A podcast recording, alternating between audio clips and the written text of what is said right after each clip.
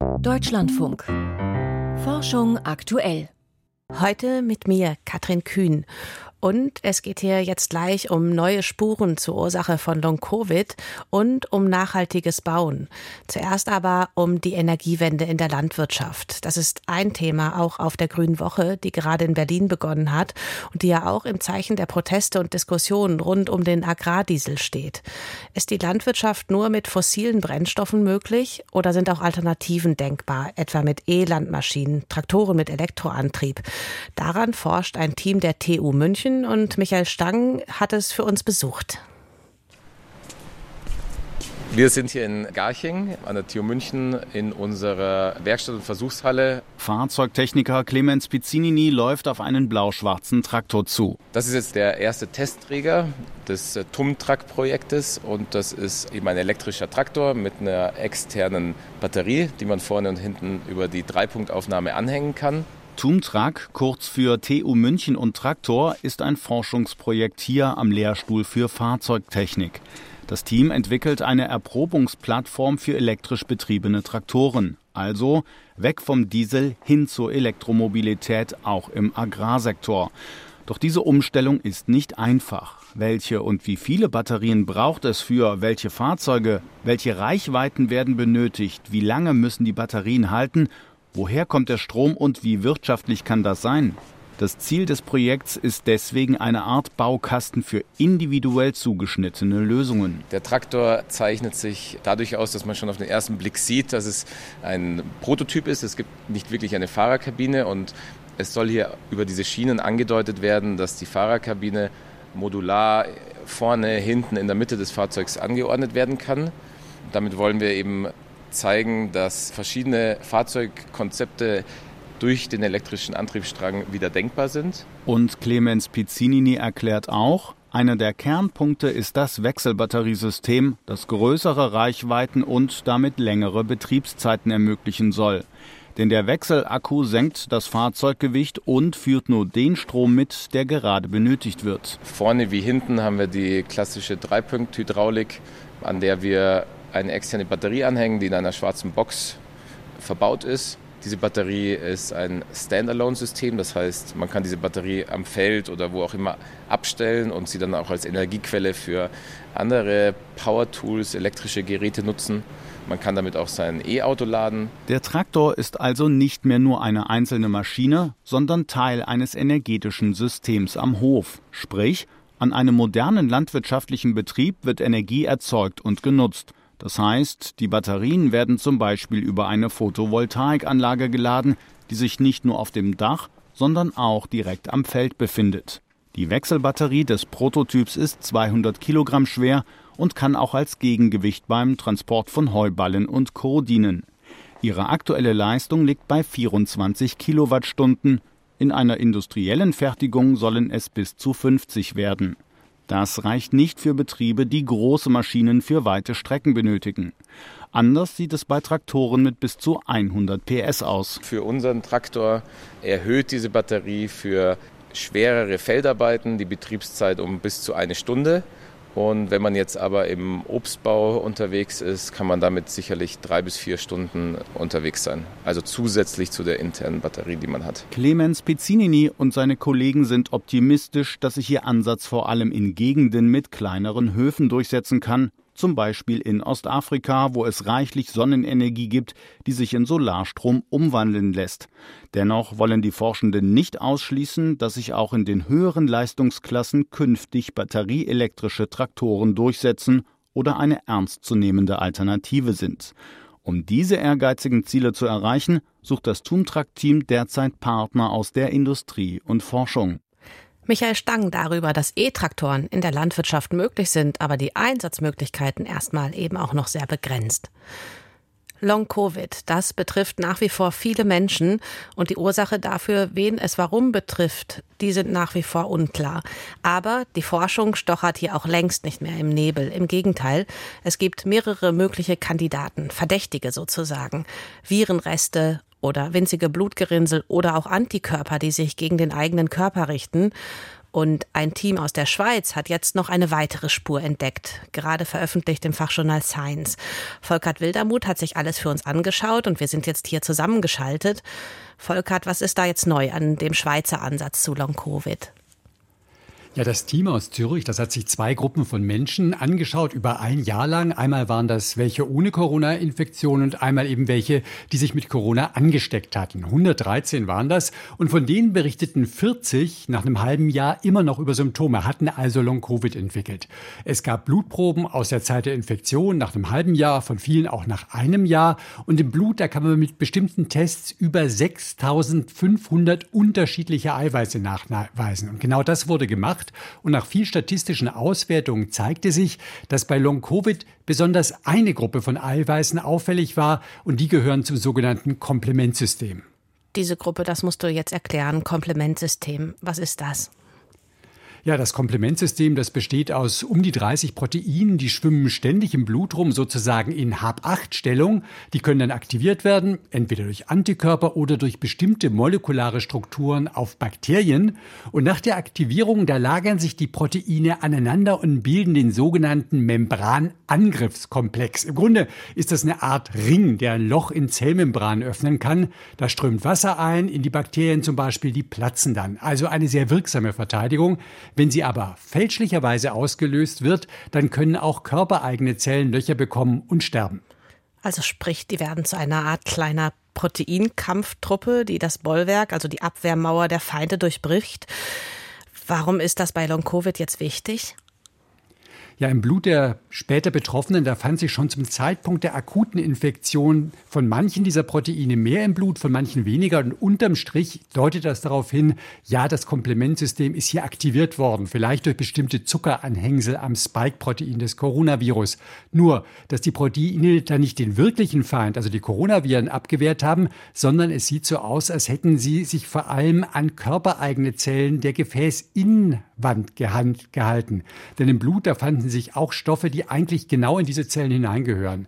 Und diese Gefäßschädigung, die hatten schon andere Teams beobachtet. Das Komplementsystem, das kann auch die Blutgerinnung aktivieren. Und auch das ließ sich ja schon bei Long-Covid-Betroffenen nachweisen. Das würde da diese Mikrogerinnsel erklären, die als Ursache von Long-Covid diskutiert werden. Also dieser Befund aktiviert das Komplementsystem, das bindet verschiedene Stücke des Puzzles bei Long-Covid zusammen. Und ist damit jetzt klar oder klarer, wie Long-Covid entsteht? Ich würde sagen, klarer. Die Analyse der Proteine im Blut, das ist einfach nur ein Ansatz. Andere Forschende, die hatten zum Beispiel niedrige Cortisolwerte beobachtet, niedrige Serotoninwerte, Autoantikörper. Das kann man mit alles mit dieser Zürcher Methode gar nicht so gut sehen. Es gibt sozusagen verschiedene Blickwinkel auf ein vielfältiges Geschehen.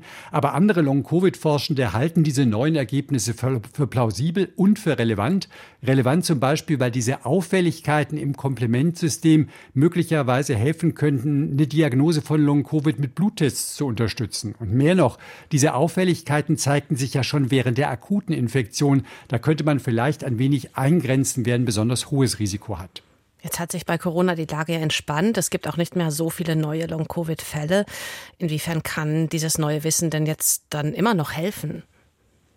Das bleibt relevant, weil ja auch andere Erreger solche anhaltenden Beschwerden auslösen können. Das wurde zum Beispiel nach Epstein-Barr-Infektionen beschrieben, bei verschiedenen Herpesviren, Dengue, auch bei der Grippe. Da hat sich in der Zwischenzeit der Begriff Long Flu eingebürgert. Also das gab es schon immer. Long Covid hat das jetzt richtig auf die Tagesordnung gesetzt und jetzt besteht die Hoffnung, dass solche Befunde dann eben auch bei diesen anderen postinfektiösen Syndromen helfen könnten. Volkert Wildermuth über die Suche nach Spuren von nicht nur Long-Covid im Blut. Vielen Dank und wer jetzt mehr über diese Querverbindung zwischen Corona und anderen Krankheiten erfahren will, da haben wir jetzt einen Hörtipp. Unser neuer Wissenschaft im Brennpunkt zu, was Corona über andere Erreger verrät. Ein Feature auch von Volkert Wildermuth ist das über die Gemeinsamkeiten auch von Long-Covid, Long-EBV oder Long-Grippe. Sonntagnachmittag 16.30 Uhr im Deutschlandfunk hier oder natürlich auch unter Wissenschaft im Brennpunkt in unserer Deutschlandfunk Audiothek-App. Jetzt Themenwechsel. Horrende Mieten, erfolgslose Wohnungssuchen.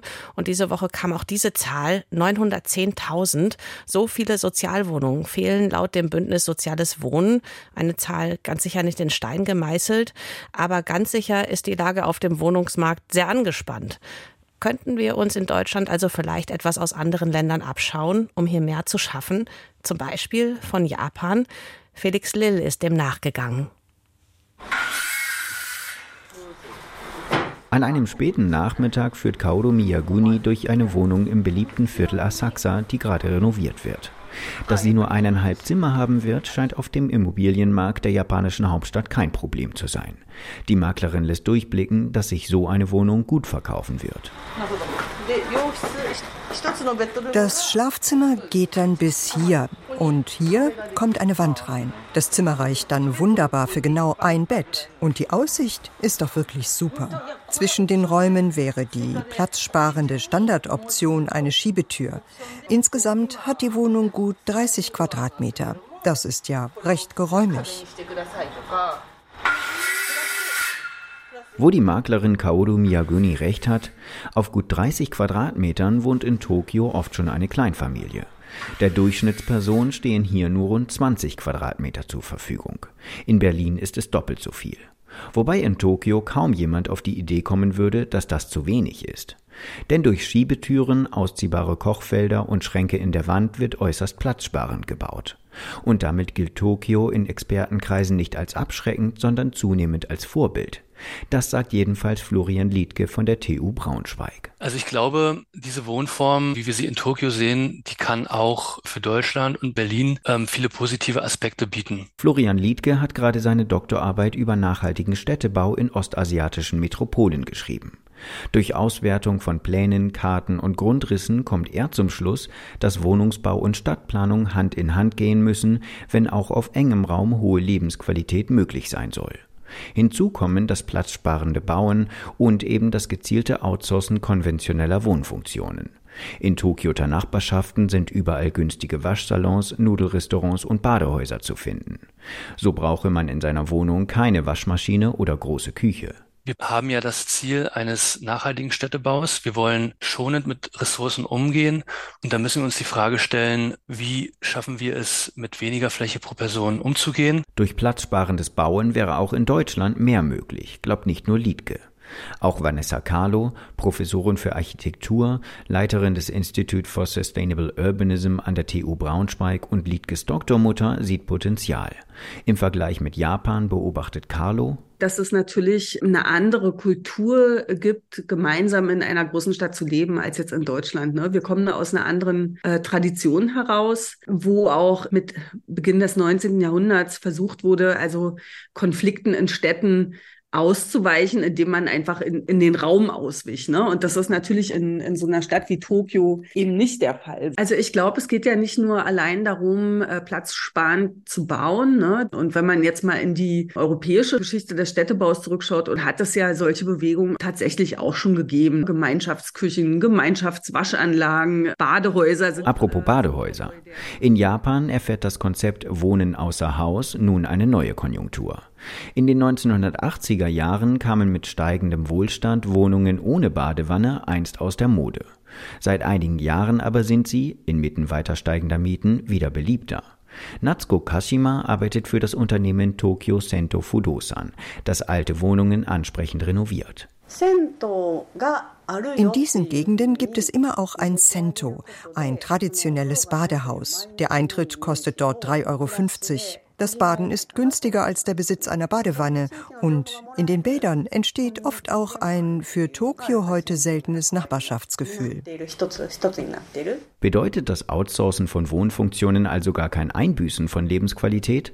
Florian Liedke, der länger in Tokio gelebt hat, sagt, es kommt auch auf die Definition an. Ich denke, das muss betont werden, dass das Wohnen außer Haus nicht nur ein reines Substitut ist von konventionellen Wohnfunktionen, sondern dass ja auch ein Mehrwert kreiert wird. Also die Spezialisierung auf Unterhaltung in Karaoke-Boxen oder Spezialisierung auf Erholung in öffentlichen Bädern. Und das ist ein großer Pull-Faktor, um hinaus rauszugehen in die Stadt. Und je mehr Zeit die Menschen draußen verbringen, desto stärker werde das soziale Miteinander. Felix Lill über platzsparendes Bauen und Wohnen in Japan. Der 24. Februar 2022, ein Donnerstag. Das war der Tag vor zwei Jahren, an dem Russland die Ukraine überfallen hat. Der Beginn des russischen Angriffskriegs. Viele Menschen sind seitdem aus der Ukraine geflüchtet. Aber es flüchten auch Menschen aus Russland wegen des Kriegs und der politischen Lage dort. Auch Wissenschaftlerinnen und Wissenschaftler. Wie ist hier jetzt der Stand Anfang 2024? Darüber habe ich mit Tatjana Golova gesprochen vom ZEUS, dem Zentrum für Osteuropa und internationale Studien in Berlin. Tatjana Golova hat gerade auch ein größeres Forschungsnetzwerk zur kriegsbedingten Migration aus Russland mitgegründet. Und meine erste Frage war, wie viele Menschen sind das, die ihr Land, Russland, inzwischen verlassen haben? Was lässt sich da sagen? Also wie viele es insgesamt seit Februar 22 waren, lässt sich kaum sagen, weil die Statistiken für 23 noch gar nicht ausgewertet sind und nicht zur Verfügung stehen.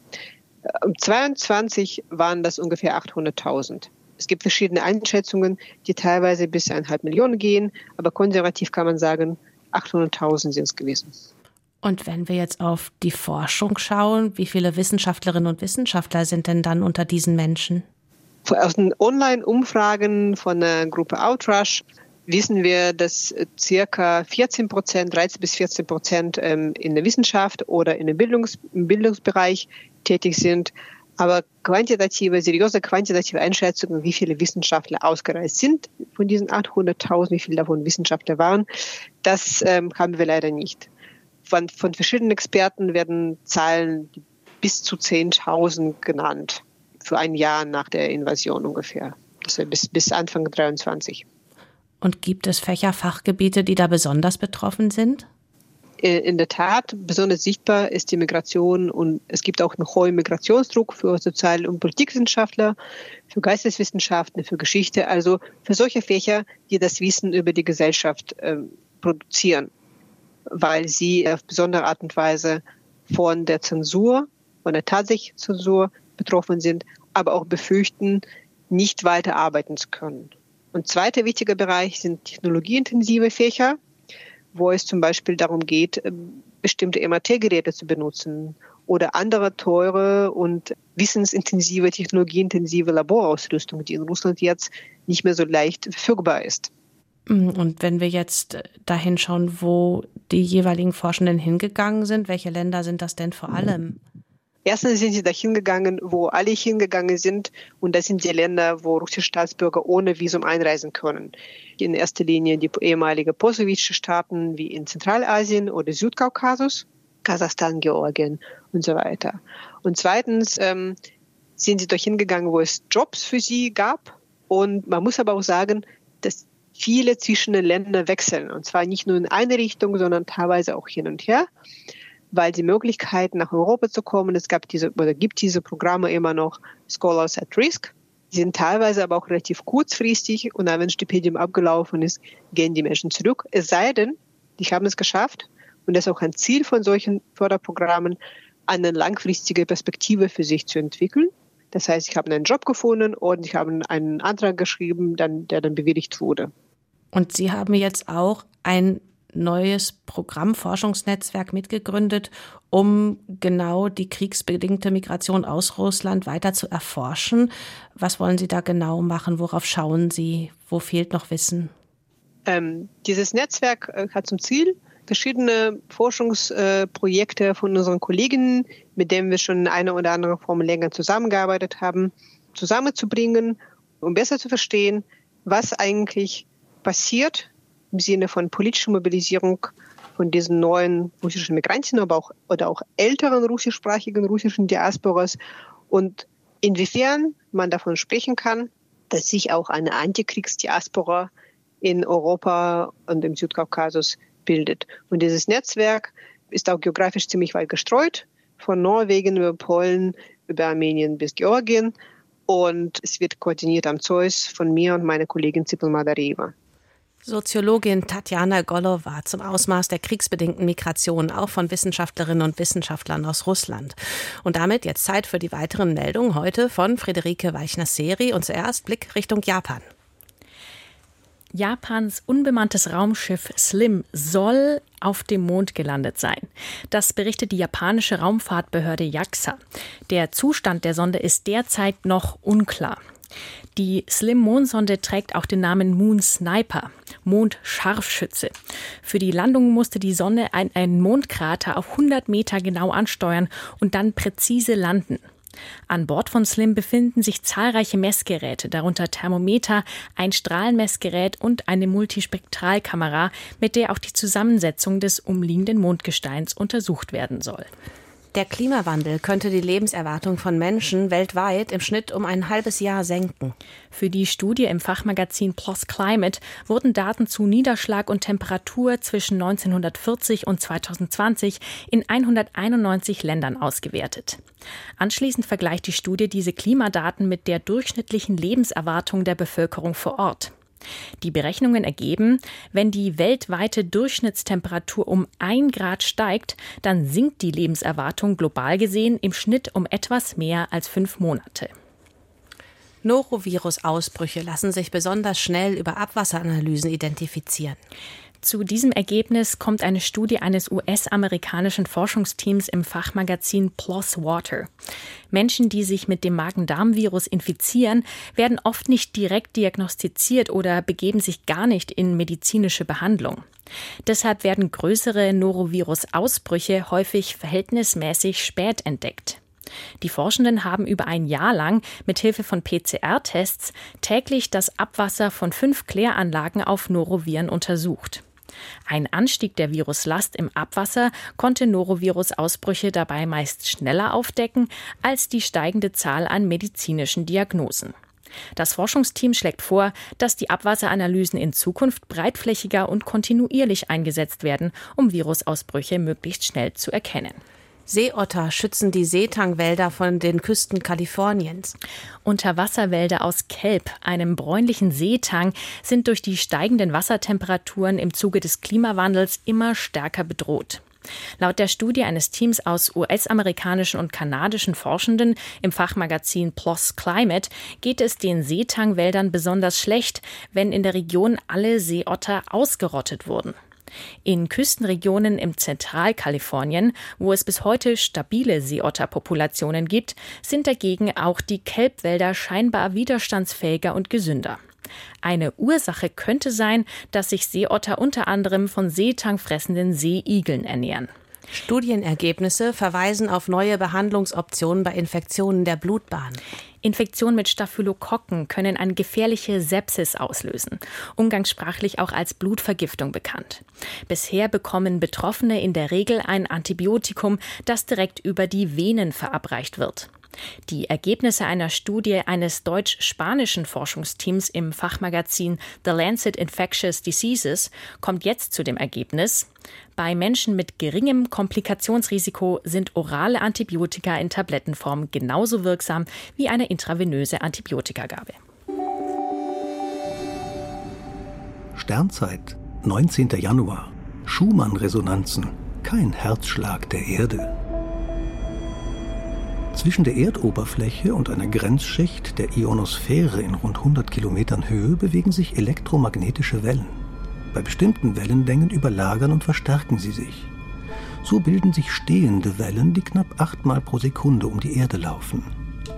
Dieses Phänomen heißt Schumann-Resonanz, benannt nach Winfried Otto Schumann, einem Münchner Physiker, der Mitte des vergangenen Jahrhunderts dazu geforscht hat. Die Wellen werden offenbar von den vielen Blitzen in der Atmosphäre angeregt. Manche Menschen nennen sie schwärmerisch den Herzschlag der Erde und schreiben ihnen heilende Wirkung zu. Tatsächlich aber sind diese Wellen einfach ein allgegenwärtiges, äußerst schwaches physikalisches Phänomen. Hartnäckig hält sich das Gerücht, die NASA habe in ihre Raumfähren Schumann-Resonatoren einbauen lassen, damit es der Besatzung besser gehe. Dieser Unfug tauchte auf, nachdem es bei einem Experiment während einer Shuttle-Mission um die Schumann-Resonanzen ging. Denn die Wellen in der Atmosphäre lassen sich nicht nur von der Erde aus beobachten, sondern auch mit einem Messinstrument in der Erdumlaufbahn. Im Rahmen des Artemis-Mondprogramms erwägt die NASA nun Experimente, um zu klären, ob sich biologische Zellen auf dem Mond anders verhalten. Dort gibt es mangels Atmosphäre keine Schumann-Resonanzen. Da die Resonanzen je nach Jahreszeit, Sonnenaktivität oder chemischer Zusammensetzung der Atmosphäre leicht schwanken, erlaubt ihre Messung zudem indirekte Schlüsse auf den Zustand der irdischen Lufthülle. Das war es für heute von Forschung aktuell. Ich bin Katrin Kühn und ich sage vielen Dank für Ihre Zeit.